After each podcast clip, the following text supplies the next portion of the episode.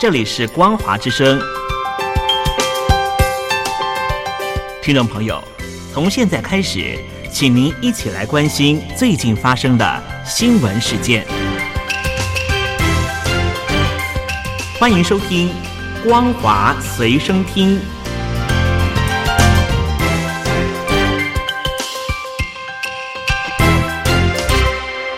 收音机旁的听众朋友，您好，欢迎收听《光华随身听》，我是嘉玲。我们来关心最近发生的新闻。据传，中国大陆去年在疫情期间捐赠博流高达五千万元的物资，企图阻碍台湾的国际空间。来台访问的博流总统惠树仁表示，中国大陆和他接触时说，机会时间有限，但是他认为友谊应该建立在互相信任上，利诱的手段会有反效果。没有人可以告诉别人不要跟谁做朋友。他更做出生动的比喻：不应该先打老婆，为了让他爱你。台博旅游泡泡今天将宣布启动。会树人昨天举行国际记者会，一同来台的美国驻博流大使倪约翰也出席记者会。会树人表示，倪约翰同行，展现各方为了启动旅游泡泡做的许多努力，也展现互相的友谊和决心。惠树人和倪约翰随后共同参加中华民国行政院长苏贞昌的晚宴。苏贞昌也在晚宴上感谢博流不畏惧中国战狼外交手段，不遗余力支持台湾。惠树人说，博流之间很多旅客来自中国大陆，博流民众很兴奋，对于未来发展也非常的期待。但是后来人数一下子就下降，感觉很像被逗弄一下。友谊之间要互信互利，不应该有哪一方威胁。他欢迎中国的旅客和中国也有贸易关系，但是没有必要逼对方往某个方向。会述人说，中方和他接触时说，机会和时间有限，但是他认为友谊应该建立在互相信任及过去累积互动的经验才对。博流有一些重要伙伴，也希望和伙伴维持关系。没有人应该告诉他们有不同做法。会树人说，威胁利诱是会有反效果的，提供利诱会有短期成效，让大家想法动摇，但是不应该告诉他们该怎么做。博流希望大家和平繁荣发展。台湾和博流在疫情期间都表现很好，两国应该合作和世界分享经验。他也支持台湾加入世界卫生组织和联合国，一起维持区域安全。会述人说，博流是重度依赖旅游业的国家，启动旅游泡泡对博流来说非常重要。他在苏贞昌晚宴上致辞表示，台博旅游泡泡建立在科学根据上。数据显示，博流人民因为台湾旅客到访而染疫的几率是四百万分之一，这等于几乎是没有风险。而博流零确诊，所以台湾旅客染疫的几率更是零。他期待在博流迎接台湾开心的旅客。卡在苏伊士运河的长荣海运货柜轮长次号终于脱困。这场现代史上最大规模、最受瞩目的搁浅救援行动，救援团队最终获得满月大潮的协助，效果比任何机器都强大。水位在夜间升高，连日在长次号周边挖出大量沙土的努力，总算得到了回报。长次号受困的一周以来，造成严重的海上交通拥堵，更影响每日货物运输规模达九十亿美元。同时，有超过四百艘载有原油等各类货物的船只仍在外海等待通过运河。新疆议题持续延烧。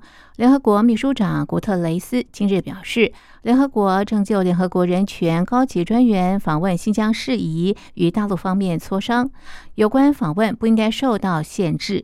大陆外交部发言人赵立坚三月二十九日表示，新疆地区的大门始终是敞开的，欢迎联合国人权事务高级专员办事处访问新疆。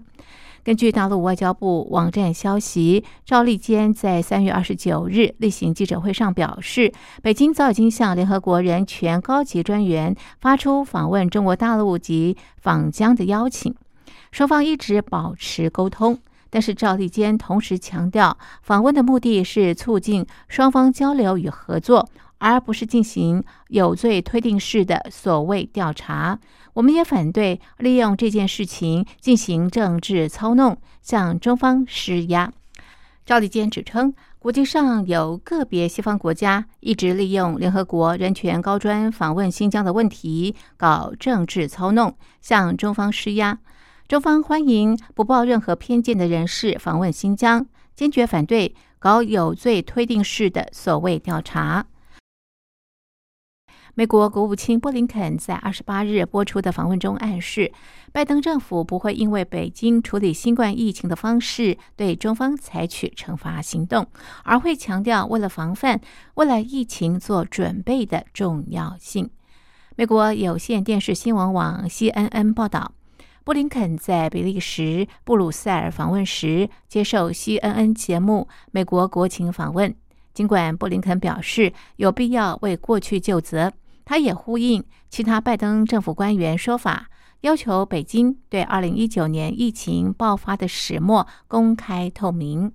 但是他强调，拜登政府的焦点有必要放在替未来建构更强健的系统上。布林肯说：“我认为，对我们来说，问题是要确保我们尽一切努力来防止再度发生疾病大流行。即使我们仍在努力度过这次疫情，或是至少我们要确保未来如果发生任何事，我们能用更加有效的方法来减轻遭受的任何破坏。”布林肯表示，相关准备工作的一大部分是要确保存在一个系统，包含世界卫生组织参与，并且以从头开始并公开透明、分享资讯及让国际专家能够介入为特色。至于世界卫生组织即将公布的疫情源头调查报告，布林肯对其中的方法论和过程表达疑虑，原因包括北京显然协助撰写报告。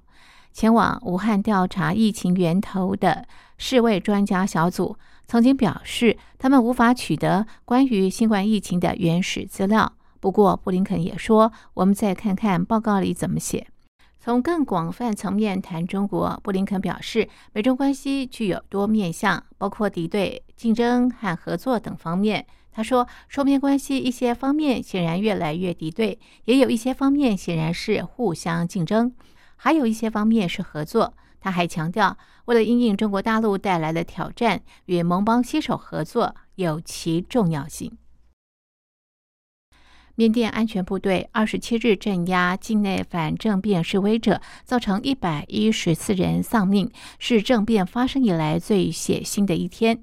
美国总统拜登二十八日谴责暴行，批评缅甸的镇压非常骇人听闻。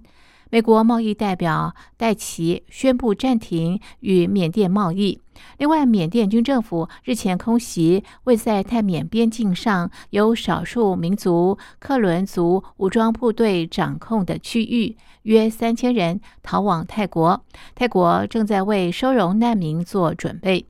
拜登在德拉瓦州说：“这非常骇人听闻。根据我得到的消息，许许多多人在完全没必要的情况下被杀害。”美国贸易代表戴奇二十九日宣布，即日起暂停与缅甸的贸易往来，直到缅方恢复民选政府。戴奇表示，根据美缅二零一三年的贸易及投资架构协定，缅甸同意与美国合作，支持国内经济改革。包容性发展以及与全球贸易系统整合。二零一六年，缅甸政府透过换文进一步承诺强化保护劳工权益。戴奇说：“美国支持缅甸人民致力恢复民选政府，这是缅甸经济成长和改革的基础。”美国强烈谴责缅甸部队对平民的残酷暴行。以上是本节的光华随身听，谢谢您的收听，我们下次同一时间继续在空中相会。